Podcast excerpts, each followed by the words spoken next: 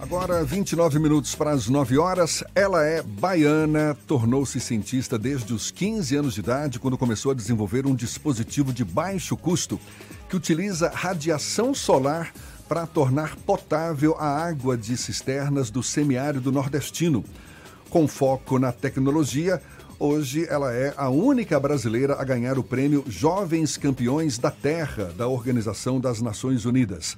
Ana Luísa Bezerra, essa jovem cientista, é nossa convidada aqui no Isso é Bahia. Seja bem-vinda, Ana. Bom dia para você. Bom dia, Jefferson. Obrigada, é uma honra estar aqui participando do programa Isso é Bahia. A honra é toda nossa. Você fundou a startup Safe Drinking Water for All, não é isso? Isso. Que é a chamada Aqualuz. É uma tecnologia que a gente tem dentro da startup.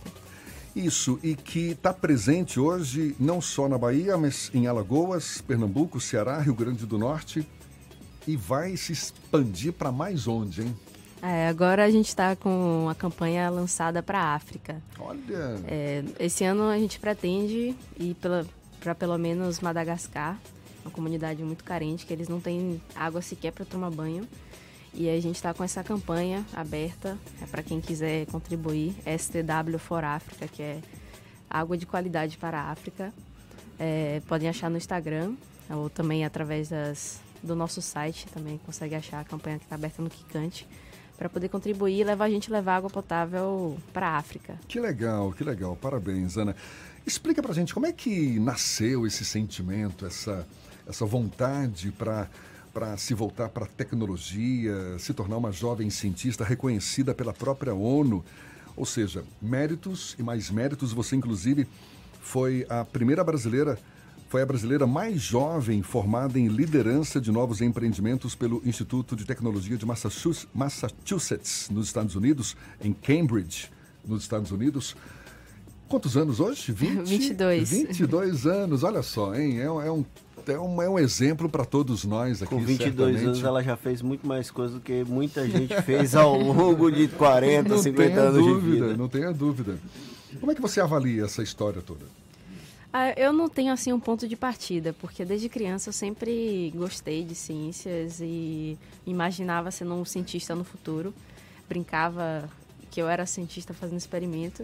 E teve um momento que no ensino médio, quando eu tinha 15 anos, que foi quando surgiu o projeto, eu vi um cartaz do Prêmio Jovem Cientista, do CNPq, que o tema era água. Naquela mesma época eu estava estudando como era grande e grave o problema da seca e da falta de acesso à água aqui no nosso semiárido, que estava tão próximo, de, tão próximo de mim, apesar de eu ser nascido e criado em Salvador e nunca ter passado por essa necessidade. Uhum. Então, unindo a minha vontade de ser cientista e fazer alguma coisa para mudar o, o mundo com essa oportunidade de participar do prêmio sobre água, eu tentei buscar alguma tecnologia que realmente fosse viável.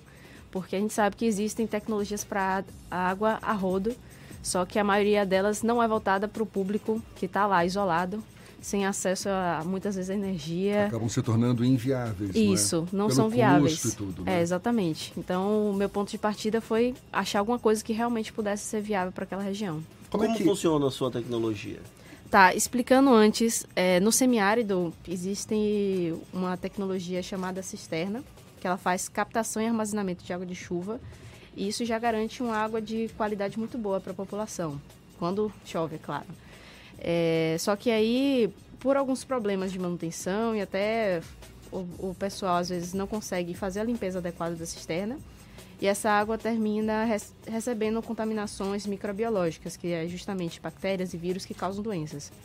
Então, partindo desse, dessa partida dessa situação, que existe a cisterna com água de chuva, mas que tem a contaminação exclusivamente microbiológica, do sol, a radiação solar ultravioleta e infravermelho, que vai matar esses micro-organismos. É o mesmo princípio que causa câncer de pele na gente. Então, o que mata nossas células e causa câncer de pele na gente vai agir nos micro-organismos, matar eles e evitar com que eles causem doenças de veiculação hídrica. Como, quanto custa uma unidade do seu, da sua tecnologia para implantação em uma cisterna, por exemplo? Então, esse é um custo muito complexo porque hoje a nossa forma de atuação não é vendendo diretamente para os usuários. A gente atua fazendo projeto de responsabilidade social, por enquanto só com a iniciativa privada, só que a gente também está aberto para governo para que eles possam contratar a gente e a gente fazer não só a instalação do Aqualuz, mas todo um processo de conscientização, de capacitação dessas pessoas para bom uso da cisterna e do Aqualuz, porque não adianta ela usar bem o Aqualuz não estando usando bem a cisterna que termina não não sendo tão eficiente. Você já tem uma dimensão de quantas famílias já foram beneficiadas com esse projeto? Sim, hoje a gente já atendeu mais de 250 famílias aqui no Brasil e é, nesses cinco estados, como Jefferson citou no início. Mas a ideia é que a gente consiga atender mais de um milhão de famílias, que é mais ou menos o número que tem de cisternas aqui no semiárido brasileiro. A dificuldade é o financiamento ou as pessoas terem interesse em participar de um projeto como esse? É uma mistura dos dois, só que muito mais financiamento, porque como a gente está tratando do semiárido, que é uma região super é, ampla e de difícil acesso, tem cidades que ficam a horas de qualquer centro urbano. Chegar até lá é muito difícil. E essas pessoas nos receberem precisa sempre de um intermediário. A gente não chega lá do nada. Tem que ter uma ONG ou a empresa que a gente trabalha já tem que estar tá fazendo algum trabalho por lá. Porque senão encarece muito o processo e aí termina que demora mais. Então, por isso que os nossos números ainda estão um pouco pequenos, porque a nossa equipe ainda é pequena, a gente está crescendo aos poucos mas a ideia é que a gente consiga atender o Brasil inteiro em breve.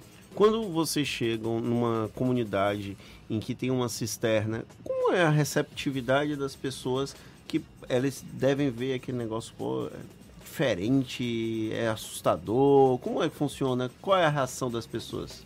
Então, no início, é, as pessoas não acreditavam muito, porque quem é que vai acreditar que o sol vai tratar a água?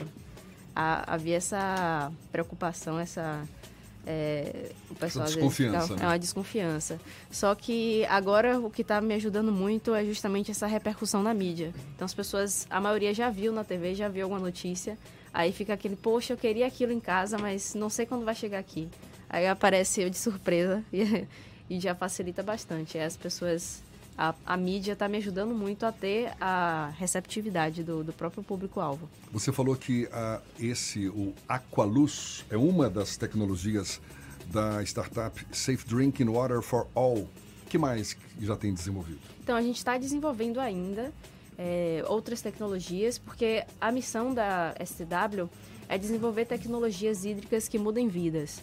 Então, o Aqualuz resolve alguns problemas da água, não todos não, água e saneamento em geral. Então a gente está é, desenvolvendo outras tecnologias para resolver problemas como água salobra, ou tratamento de água do mar, tratamento de esgoto é, a nível doméstico e rural. E são outras grandes necessidades que essa população tem e ainda não existe nenhuma tecnologia que consiga atender isso da melhor forma. Safe, safe Drinking Water for All, que fique claro, algo como vamos salvar água potável para todas as pessoas, não é isso? Isso. É, e vocês, hoje você falou inicialmente que teve o projeto foi, enfim, o teu, teu lado cientista foi a partir de um projeto do CNPq. Hoje você tem apoio também ainda para desenvolver eh, esses, esses projetos todos por conta da, da startup?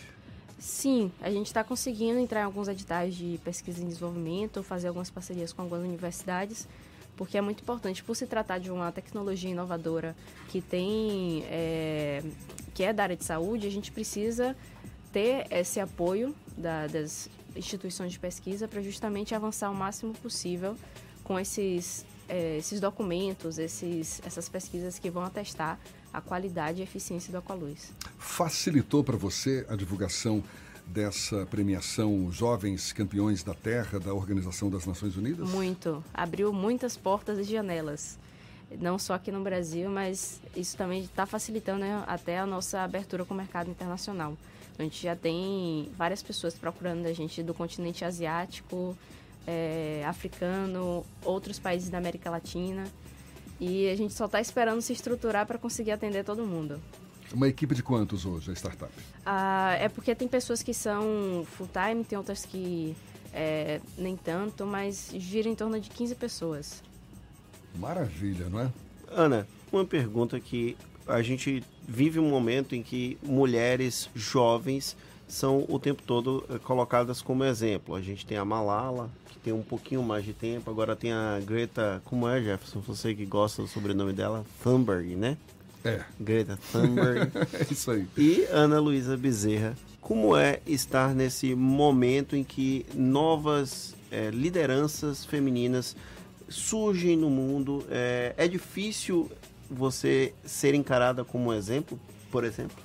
Não, acredito que, na verdade, teve uma mudança. Existe a Ana antes do prêmio da ONU, existe a Ana depois do prêmio da ONU. Antes era, era muito fácil as pessoas olharem para mim e dizer, ah, você não sabe nada, o que é que você está fazendo? Isso aí não tem nada a ver, não vai funcionar, não vai para frente, é só um projeto de, de escola que, é, que uma menina criou sem saber nada da vida. Mas depois de ter a validação da ONU, agora sim eu sou vista como uma pessoa que entende do assunto, que está fazendo alguma coisa para mudar o mundo. Você acha que em um dado momento você sofreu preconceito por ser uma jovem mulher? Muitas vezes. Principalmente por ser jovem, na verdade. Mulheres, ser mulher também, só que de uma forma mais. É, não tão clara. Era mais subjetivo ter essa percepção. Só que por jovem, muito por ser. por minha falta de experiência. Então as pessoas não acreditavam que o que eu estava fazendo poderia dar certo. Parabéns, Ana. Parabéns para quem tem mais interesse em conhecer esse projeto, essa startup, enfim, as tecnologias que vocês defendem, como é que faz? Pode me procurar ou procurar, porque o nome STW for All é um pouquinho difícil de achar, mas é S de sapo, D de dado, W, F de faca, O de ovelha, R de rato, A, L, L. SD, SDW for All, isso. não é isso? Ou pode achar tecnologia com a luz se pesquisar, vai achar a gente, mas tem que botar tecnologia, porque se botar só com a luz vai achar um hotel lá em Portugal. e não é o caso, não, não é, é, o caso. caso. Valeu, legal, muito obrigado, Ana. Ana Luísa Bezerra, jovem cientista, eu exemplo queria... para todos nós aqui. Eu queria só fazer um, um outro anúncio, que eu, eu sou agora embaixadora do Prêmio Jovem da Água de Estocolmo, é, que é para jovens de 15 a 21 anos. E o Brasil está participando desde 2017, por isso que eu, eu não, não, não conhecia na época para poder participar quando surgiu o projeto. E é uma iniciativa principalmente para jovens que estão tanto no ensino médio quanto na graduação e tem algum queira criar algum projeto da água para submeter. Tem uma etapa nacional e tem a etapa internacional que vai lá para a Suécia participar da Semana Mundial da Água de Estocolmo.